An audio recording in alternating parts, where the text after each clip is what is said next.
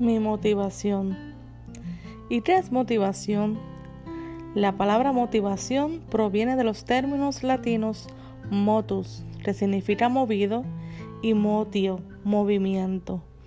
Para la psicología y la filosofía, la motivación son aquellas cosas que impulsan a una persona a realizar determinadas acciones y a persistir en ellas hasta el cumplimiento de sus objetivos. El concepto también se encuentra vinculado a la voluntad y al interés propio. En otras palabras, la motivación es la voluntad para hacer un esfuerzo y alcanzar ciertas metas. La motivación implica la existencia de alguna necesidad, ya sea absoluta, relativa, de placer o lujo. Cuando una persona está motivada a algo, considera que ese algo es necesario o conveniente. Por lo tanto, la motivación es el lazo que lleva esa acción a satisfacer la necesidad. Hay muchas teorías y libros que puedes encontrar y ayudan en cierta manera u otra. Personalmente, no me dirijo por teorías, me dirijo por la Biblia. Esta explica la mejor teoría para mí. De ella obtengo la inspiración y la motivación para hacer lo mejor de mí.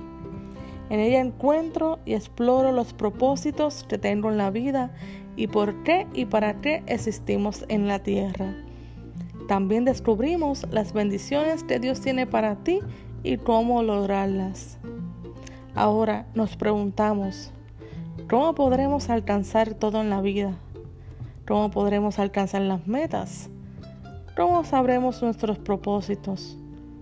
Ah, simple, por fe.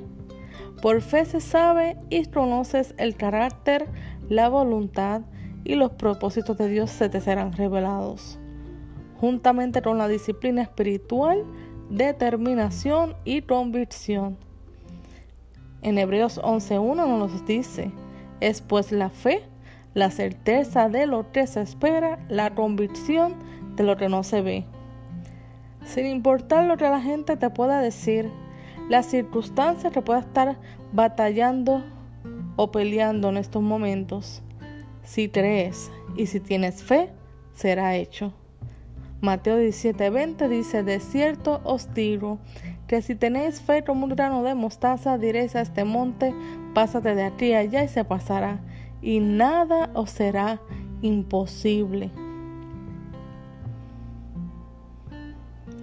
Estas son, y es exactamente lo que yo llamo perspectivas de motivación, porque ciertamente el justo vivirá por fe.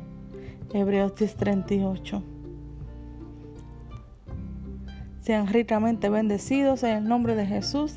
Esta quien habló fue hashtag Lisette, tu compañera del café.